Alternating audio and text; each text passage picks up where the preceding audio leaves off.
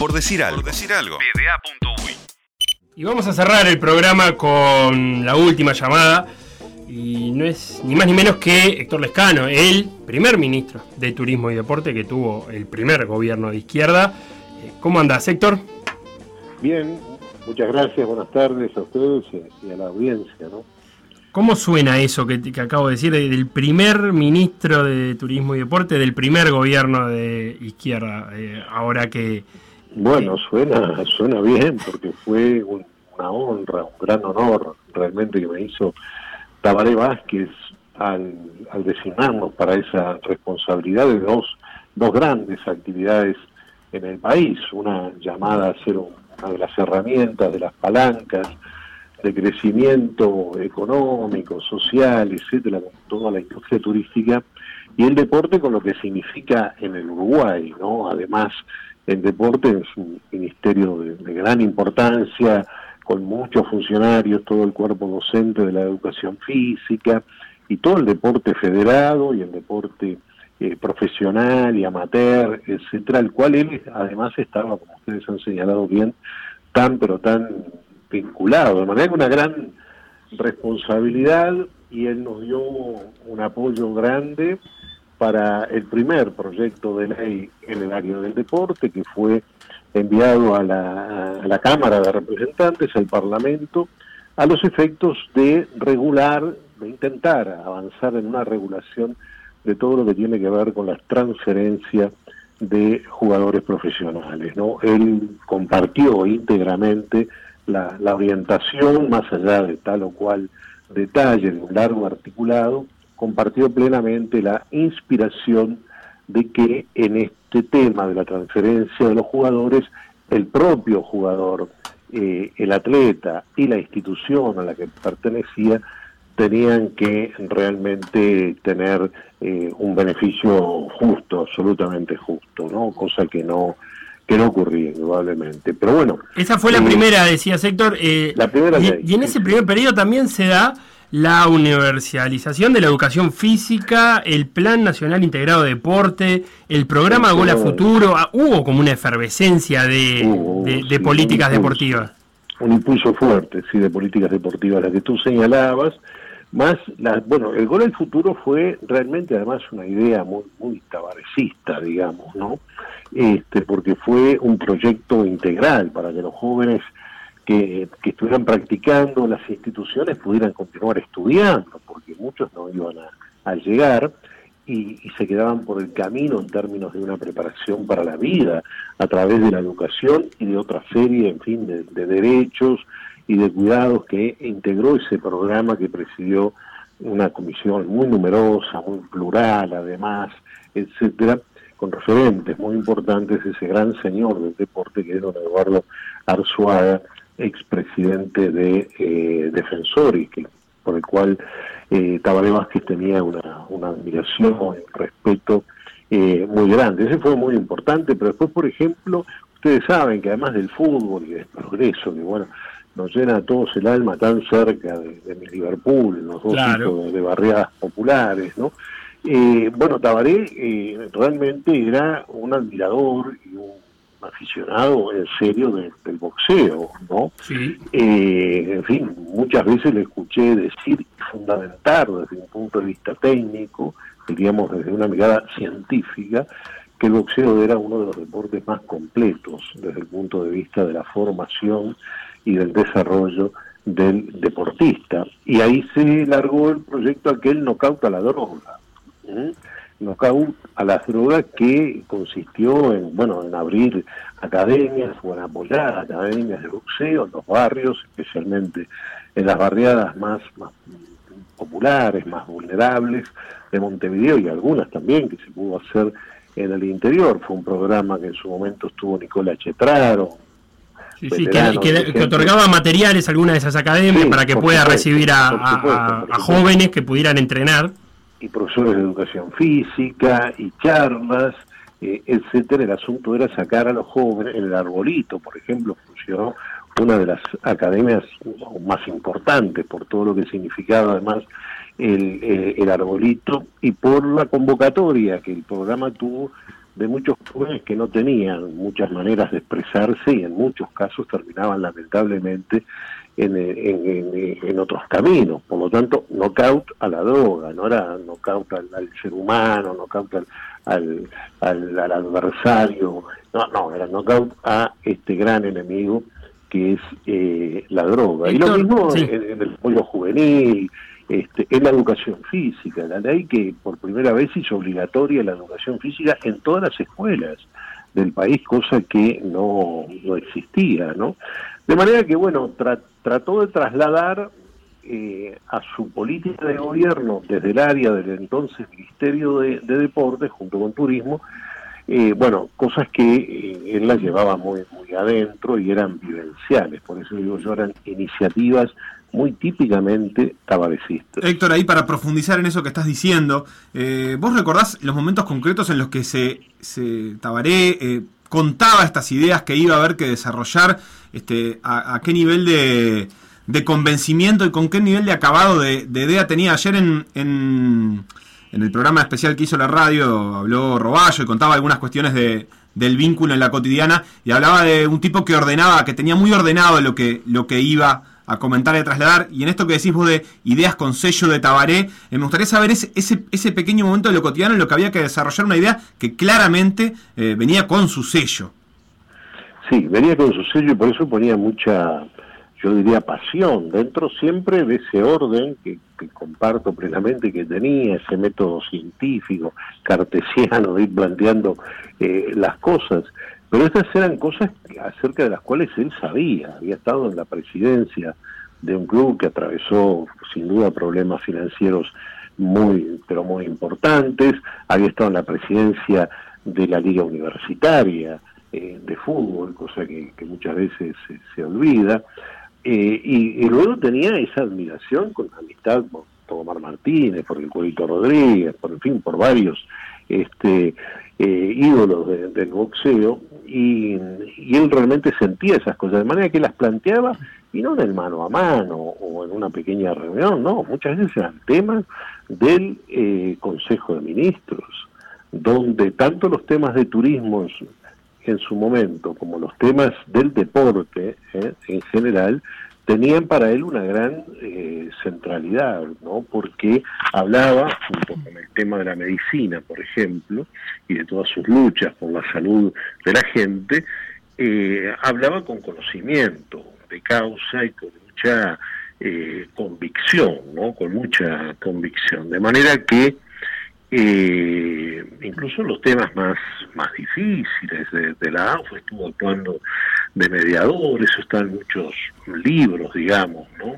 Este, que se han escrito por, por periodistas, por especialistas, digamos, de investigación en estos temas. Realmente en el marco de una gran sensibilidad por la cuestión social, podríamos decir, que se expresó en la creación del Ministerio de Desarrollo Social y en tantos programas, eh, tanto él como María Auxiliadora, con su programa de salud bucal, que estuvo muy estrechamente vinculada al al futuro también y sobre todo a la escuela a la escuela pública ¿no? y a los programas que se llevaban a cabo esa sensibilidad social que se expresaba por cierto en, los términos de, de, trabajo en la pobreza el combate a la indigencia etcétera se expresó también desde un punto de vista integral donde lo deportivo jugaba un papel muy importante desde el punto de vista educativo, desde el punto de vista de la salud eh, de la persona. Eh, en fin, Cabré fue un humanista en ese sentido y ese humanismo lo expresó en políticas eh, públicas siempre orientadas en esta dirección de la que de la que señalo. Y me imagino que, que esa dirección que vos señalás debió ser clave en el 2004 porque había muchos agujeros que tapar y supongo que la, la plata invertida en deporte, así dicho sin, sin mucho más, no, no iba a estar muy bien vista cuando había que hacer inversiones en tantos lados. No, claro, claro, es verdad, es un tema muy importante. Había, este, en, estas horas se ha hecho mucho, también rompió muchos mitos, ¿no? En, los mitos, bueno, llega la izquierda al país, que va a hacer realmente se empezó a hacer mucho por, por elevar el, turismo, su participación en el Producto Bruto, el incorporar trabajadores, etcétera, etcétera. Y en el deporte, este, lo mismo, ¿no? En el deporte lo mismo, porque efectivamente a veces no se, se vincula el deporte con el fútbol profesional y con las grandes estrellas y con las cosas que también él atendía, por cierto, y, disfrutaba con el deporte profesional en, en, gran, en gran medida. Pero, pero para él la preocupación estaba orientada a las prácticas del deporte y la educación física, que no son exactamente lo mismo, eh, en el sentido eh, humanista, decía yo, de en qué medida eso podía contribuir a la formación integral del educando, del, joven, del adolescente y de gente de todas las edades, ¿no? porque se trató de promover mucho las formas deportivas y de educación física de la tercera, de la cuarta edad, etcétera, y muy especialmente su preocupación expresada a través de, programas como los que he hecho referencia, eh, en las barriadas eh, populares. ¿no? Ahí hubo mucha, mucha acumulación, digamos así, y, y, contábamos con la presencia de él. Para serle franco, en este momento de repente alguna vez no tuve suerte en que nos acompañara un gran evento turístico, digamos, de esos de altísimo nivel de promoción, pero iba encantado a la inauguración de, de una plaza de deporte por ahí. De, la, de la plaza de deporte o de la academia de box del GOE, por ejemplo, que en estas últimas horas ha circulado muchísimo en, en las redes, este, o en las plazas de deporte, efectivamente. ¿no? Entonces allí eh, él se sentía, se sentía muy, muy cómodo y muy convencido de que eso no era, por cierto, un, un pasatiempo o algo de menor importancia, sino que en el programa de una fuerza que venía a transformar, a cambiar el país, tenía que expresarse en términos de transparencia, en términos de llevar la, máxima transparencia eh, posible, eh, como él hizo durante toda su, administración en, progreso y en los otros niveles, y en términos de, equidad, ¿no? en términos de equidad, y como un instrumento de superación humana. Héctor, y entre tanto formalismo y tanto política pública para definir el, futuro del país, ¿había también lugar para lo más cotidiano vinculado al deporte? Algunos hinchas acá, por ejemplo, Martina, una hincha de progreso, nos dice, siempre lo puedo recordar atrás del arco viendo algún partido en algún momento. ¿Había después durante la presidencia un momento para comentar algo de la fecha del fin de semana del fútbol? Por supuesto, para empezar las bromas, ¿no? Las bromas este, que, o que me hacían, ¿no? porque bueno, este, dos, dos cuadros tan cercanos, vecinos, ¿no? Hijos de barrios populares, pero, pero bueno, porque eso salió con su presidencia campeón uruguayo, como se sabe. Claro. nosotros aún estamos esperando desde el cercano 1915. este, estamos esperando el título. Entonces, eso daba lugar este, a bromas, ¿no? A bromas realmente. Eh, algún picadito ahí en, en, la canchita de Suárez. Por sí, salía. ¿Iba al arco? Ah, ¿Seguía yendo al arco? Salía, Bueno, esa foto yo la tengo acá en un rincón medio azul en mi casa, un modesto, ¿no? Donde está esa foto donde él está de golero con la murgaraca la cana con los colores de Liverpool. Eh, y él se presta a jugar de golero, está al lado de Quique de León, un dirigente y un querido compañero liverpulense que ahora está en España, eh, y el Catusa Silva, por supuesto, el director de Araca, y la figura central que está de golero es él, ¿no? Era un partido amistoso de beneficencia, solidario con las suyas populares. O sea que siempre le daba a ese factor humano, claro, después en ejercicio de la presidencia no podía ir a, en fin, a todos los partidos o a, o a seguir, digamos así, su, pero, pero siempre, siempre sintió mucho eh, el fútbol como, como fenómeno popular, en definitiva se ha dicho, bueno, se fue alguien que, que estuvo tan cerca del pueblo y en ese caso no podía no estar cerca, eh, nacido en la Teja, etcétera, de, eh, del fútbol en particular, pero también de esos otros deportes y de la educación física a la que prestó muchísima atención. Héctor Lescano, ex ministro de Deporte del primer gobierno de Frente Amplio, muchísimas gracias por estos minutos en Por Decir Algo. Gracias a ustedes por abordar estos aspectos y esta, estas facetas que dejan un legado que tenemos que honrar en el futuro. Muchas gracias. ¿eh? Se va, este, por decir algo, recontra especial. Nos quedan afuera un montón de cosas, evidentemente. Eh, un saludo a Juan que me escribe por privado. Y entre un palito disfrazado también dice que era un programa de antología lo que estaba escuchando. Eh, tenemos saludos también para Cacho el Picero, que también nos escribió por Twitter. Un saludo para Mónica, que dice, eh, contribuye este particular enfoque que hace en el proceso de duelo en que estamos muchos. Es un duelo muy amplio. Dice, qué nota más linda la de este jugador Gavino. Y también cuando estábamos hablando con el escribano Figueroa nos decía, pero qué divina esta nota también, qué programa. Gracias. Eh, excelente apertura del programa. La inteligencia le sigue ganando al dinero. Y sí, bueno, cuando no hay dinero, que es nuestro caso, eh, tenemos que buscar el ingenio. ¿Y qué es lo que hacía Tabaré en el arbolito? Sí. Sí, sabremos. Gracias, dice hermoso programa Evangelina de Cordón.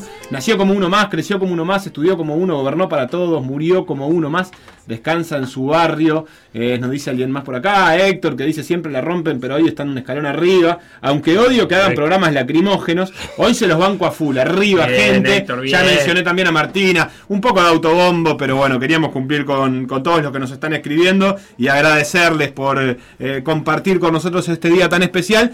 Retomaremos una programación más habitual, Mañana más deportiva, con más tranquilidad, que no pasó nada tan importante. No, no mucho. Así que mañana nos ponemos al día con todo el acontecer deportivo del fin de semana y alguna novedad que pasó hoy lunes, pero todo, todo, eso mañana. Ahora se queda con Todo por la misma plata, que también tiene cosas para decir respecto a Tabaré, además de misión y de coqueto escenario y su programación habitual. Muchas gracias por acompañarnos. Hasta mañana.